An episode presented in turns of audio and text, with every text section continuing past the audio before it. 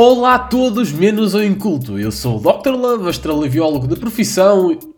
Quer dizer, pronto. De profissão sou chulo da Maia, mas fica melhor dizer astraleviólogo. É um nome mais requintado. Vocês conhecem aquele momento em que estão no cinema, querem peidar, peidam, mas no final sai um molhinho de batatas? Uh, ok, isso só acontece comigo. Está bem. Embaraçoso. Bom, continuando. É nesses momentos que se verifica o quão azarado é um signo. Ah, e para aqueles que dizem que os signos não são de verdade, então como é que justificam o facto de a Maia acertar sempre nas suas previsões? Principalmente nas de 2020.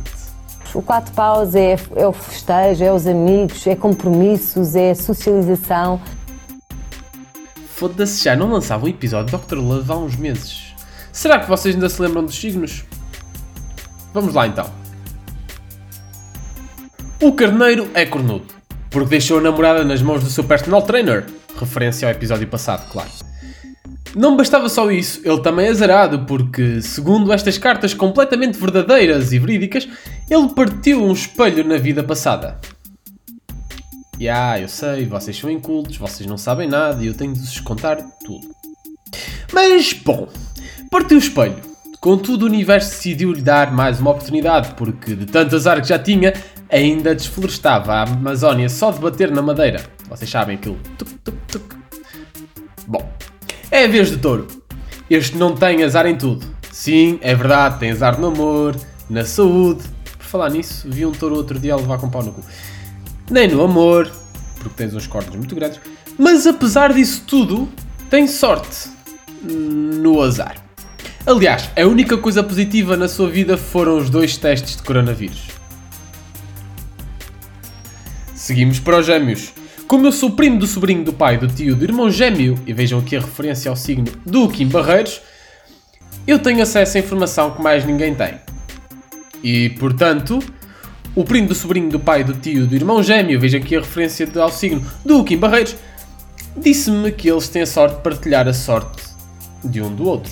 Portanto, logo tem a sorte duplicada e o azar desvanece por entre a inevitabilidade que é a morte é, incerta e complexa, que nos leva à ânsia de saber qual o nosso último dia neste mundo miserável, onde as pessoas se despem-se nas redes sociais para poder chamar a atenção.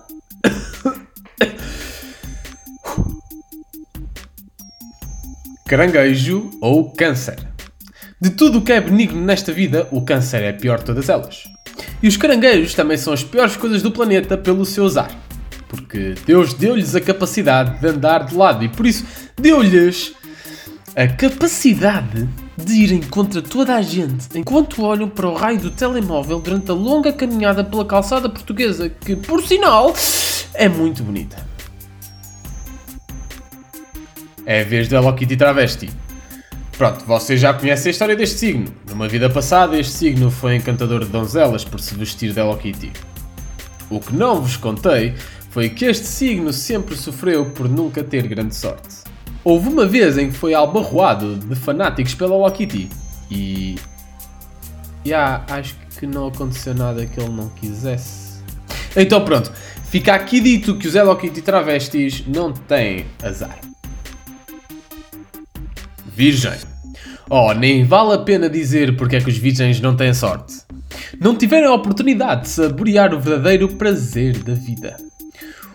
O sexismo descontrolado característico do pensamento retrógrado e ignorante que invade a sociedade moderna e é impulsionada pela criação de frases e hashtags motivacionais que têm impacto sobre os defensores de Hello Kitty e travestis.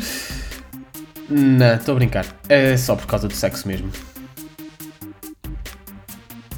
Balança ou Libra.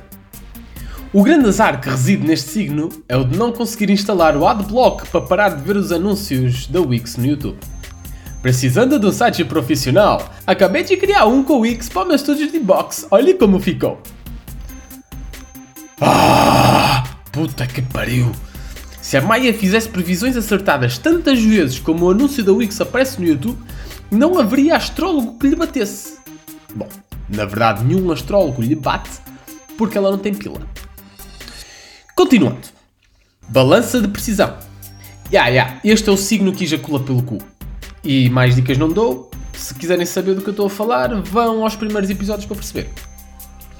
Se ter uma cauda que lhe deita merdas não é motivo de azar, então só falta o facto de ter visto o vestido da noiva antes do casamento. Porquê que isso é azar? Porque percebeu que não estava noivo de ninguém. Sagitário. O arqueiro dos 9 cm é conhecido por ter boa pontaria e por ter visto um gato preto. Se procurarem nos sites porno por gato preto, vão perceber porque é que o Sagitário é um azarado. Capricórnio. Foda-se lá a sorte dos Capricórnios e acreditem que eu, como Capricórnio, fui apanhado no meio de uma pandemia chamada coronavírus. Acreditam nisso? Foda-se. Aposto que foi por abrir um guarda-chuva dentro de casa. Do vizinho. Casa do vizinho. Ele estava a chatear-me. Peguei no guarda-chuva. Enfiei no rabo dele e abri dentro da casinha dele. Wink wink. Aquário, estás sempre a levar com apostas de pescada, não é? Coitadinho do menino, olha para a peninha que eu tenho de ti. Ué, ué, ué. Ao menos não tens cornos, otário. Pronto, agora senti uma certa agressividade no meu discurso. Não que vocês não mereçam, porque merecem, mas percebo que vocês tenham o vosso azar. Porque vocês passaram por debaixo de uma escada ou algo assim. Não percebo muito bem o que é que estas cartas de merda significam. Bom, nem eu, nem ninguém. Ou vocês pensavam que a Maria Helena Martins sabe o que diz.